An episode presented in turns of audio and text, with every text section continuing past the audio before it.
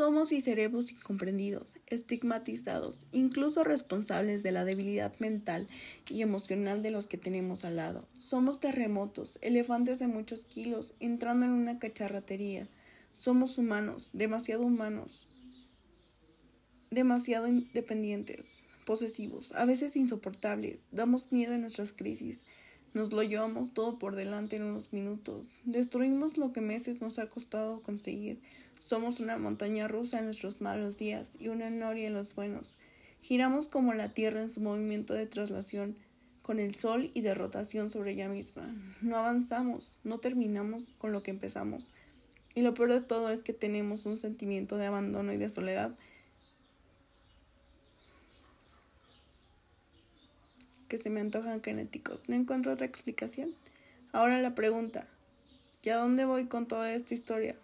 Al amor siendo borderline, la pareja, el compartir con el otro, comunicarse, amar. Siempre he pensado que si una persona es honesta, da lo que tiene sin esperar nada.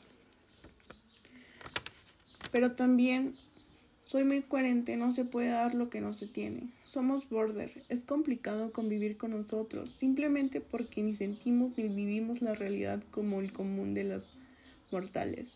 Por lo cual, ¿cómo amamos? Enfermizamente, posesivamente o pausada, comunicada, políticamente correcta, adiestrada, socialmente, como los normales, los inhumanos, los robotizados, seres víctimas del sistema. ¿Qué damos en las relaciones? ¿Cómo son nuestras interacciones? Por Dios. Si a veces damos miedo de la sublime capacidad que tenemos para caminar por una cuerda en las alturas sin matarnos y tenemos la inmensa capacidad de hacer daño a nosotros y a los demás, de agredir y de agredirnos, de odiar y de odiarnos. Quizá estemos destinados a estar solos, no lo sé.